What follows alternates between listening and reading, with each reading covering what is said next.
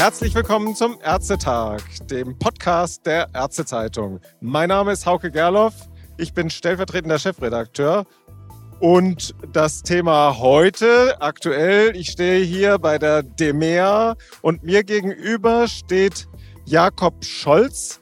Er ist zuständig bei der Kassenärztlichen Vereinigung Westfalen-Lippe für das Thema E-Rezept. Und das ist natürlich hier bei der DEMEA das richtige Thema. Hallo, Herr Scholz. Ja, hallo, schön, dass ich zu diesem Thema sprechen kann, was ja viel diskutiert ist. Ja, gerne. Gehen wir gleich in Medias Res, Herr Scholz. Die KVWL hat angekündigt, dass der E-Rezept-Test im vierten Quartal wieder aufgenommen werden soll, der ja letztes Jahr im Dezember irgendwann abgebrochen worden ist. Reicht das, um den Termin, den ja das Gesundheitsministerium jetzt gesetzt hat, Anfang Januar, um den am Ende bundesweit ja dann einhalten zu können? Was glauben Sie? Ich glaube, dass das eine große Herausforderung ist, mit Blick darauf, äh, dass uns sehr wenig Zeit bleibt, wirklich alle Praxen äh, mit dem E-Rezept auszustatten, sie damit vertraut zu machen. Vielleicht noch mal ein, zwei Worte zu diesem, äh, zu diesem Rollout-Stopp und der Wiederaufnahme. Es ist ja so, dass im Sommer der Übertragungsweg über die elektronische Gesundheitskarte bereitgestellt werden soll und verfügbar sein soll, sodass ich mit der elektronischen Gesundheitskarte in der Apotheke mein Rezept einlösen kann. Ähm, wenn dieser Übertragungsweg zur Verfügung steht, wollen wir in Westfalen-Lippe den Rollout wieder aufnehmen, egal ob wir da das dritte oder vierte Quartal haben, um die Erfahrungen zu sammeln, die wir jetzt ja im ersten Teil des Rollouts auch schon gesammelt haben. Was uns wichtig ist, ist erstmal, dass wir ein Wissen darüber bekommen, ob die Praxisverwaltungssysteme alle einen Reifegrad haben, wenn man auf das E-Rezept schaut, der es den Praxen ermöglicht, sehr niedrigschwellig mit dieser Technologie anzufangen zu arbeiten. Und ähm, das wird, glaube ich, dann wirklich im Herbst eine, eine Frage der Aufklärung, eine Frage der Information unserer Praxen. Es wird eine Frage des Erzählens von Erfolgsgeschichten. Also die Praxen, die jetzt schon E-Rezept machen, werden erzählen, dass das für sie wirklich auch einen Fortschritt gebracht hat, dass der Einsatz des E-Rezepts sie in ihrer Praxisorganisation äh, äh deutlich besser aufgestellt hat, dass die Kommunikation mit den Apotheken, die Informationstransparenz zur Medikation, dass das alles äh, auf ein neues Niveau gehoben wird. Und darüber versuchen wir zu überzeugen, dass die Apotheken dann anfangen, äh, dass die Praxen dann anfangen, das E-Rezept auch umzusetzen. Ja, da werden wir sicherlich auch noch ein bisschen äh, mitspielen als Ärztezeitung, die Ärzte dann da rechtzeitig zu informieren. Vielleicht trotzdem noch mal die Frage, also drittes Quartal könnte es auch werden, wenn die Technik mit der EGK, also mit der Gesundheitskarte tatsächlich schon da wäre. Also das ist das Entscheidende für Sie. Das ist für uns entscheidend, wenn wir nach Österreich schauen. Dort werden 95 Prozent der elektronischen Rezepte über das Stecken der elektronischen Gesundheitskarte in der Apotheke eingelöst. Also es ist offensichtlich der Übertragungsweg, der so niedrigschwellig für Bürgerinnen und Bürger zu nutzen ist, dass er in, in großen Teilen Anwendung findet. Und es ist ja geplant, dass die Apothekenverwaltungssysteme im Juli, August soweit sein werden, dass sie diesen EGK-Weg unterstützen, also das Abrufen der Rezeptinformation anhand der Krankenversichertennummer, die auf der Karte hinterlegt ist.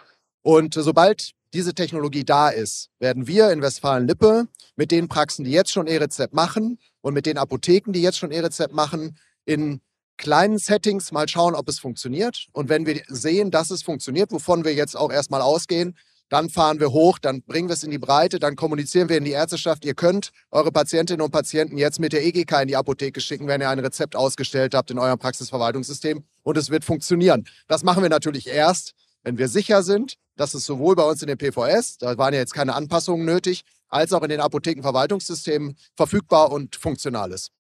Sie haben gesagt, niedrigschwellig.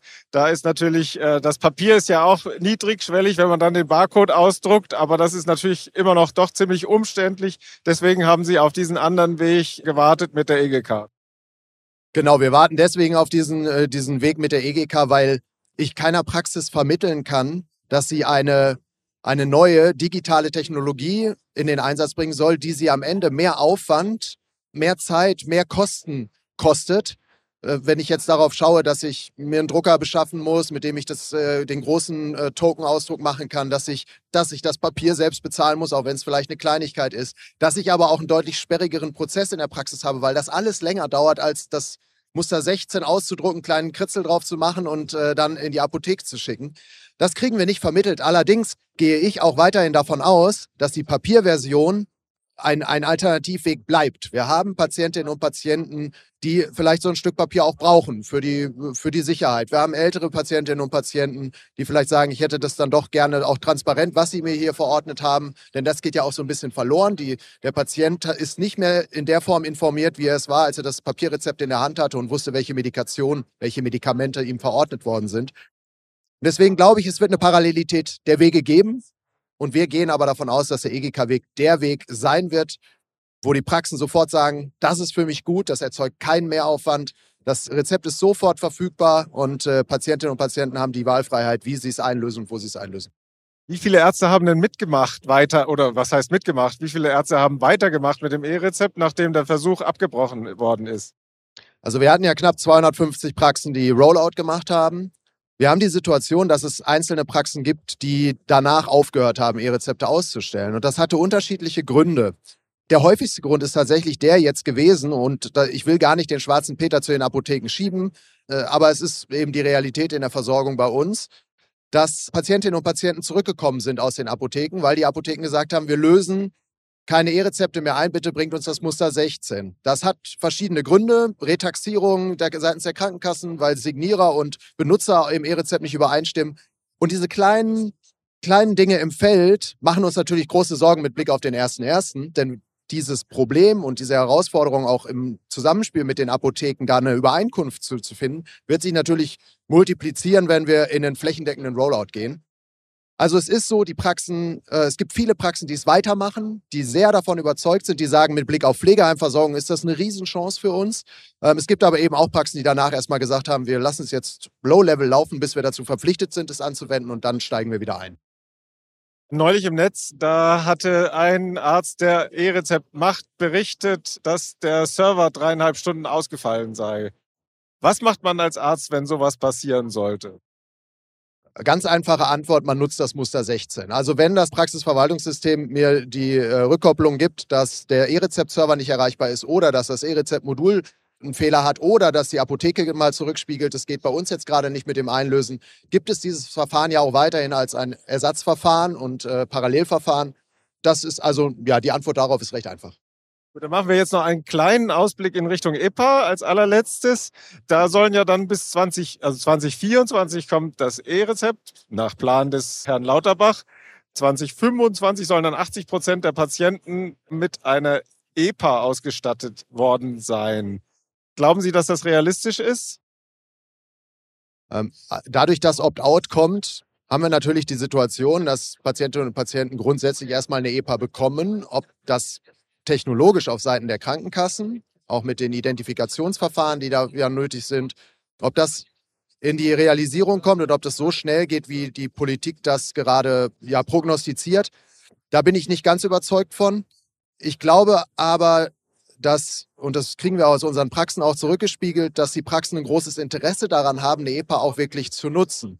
Es muss nur dann niedrigschwellig funktionieren und es muss so sein, dass Patientinnen und Patienten informiert sind, dass sie eine EPA haben, wie sie die EPA nutzen können, wie sie selbst dann auch ihre Gesundheitsdaten einsehen können. Und das ist eine Aufgabe, die darf nicht erst in der Praxis passieren, weil sonst haben wir zukünftig die Situation, dass wir von einem äh, Arzt-Patienten-Kontakt äh, zwei Drittel der Zeit darauf verwenden, Technologie zu erklären, EPA zu erklären und dann bleibt weniger Zeit für, die, für das wirklich Wichtige, nämlich äh, die Behandlung der Patientinnen und Patienten.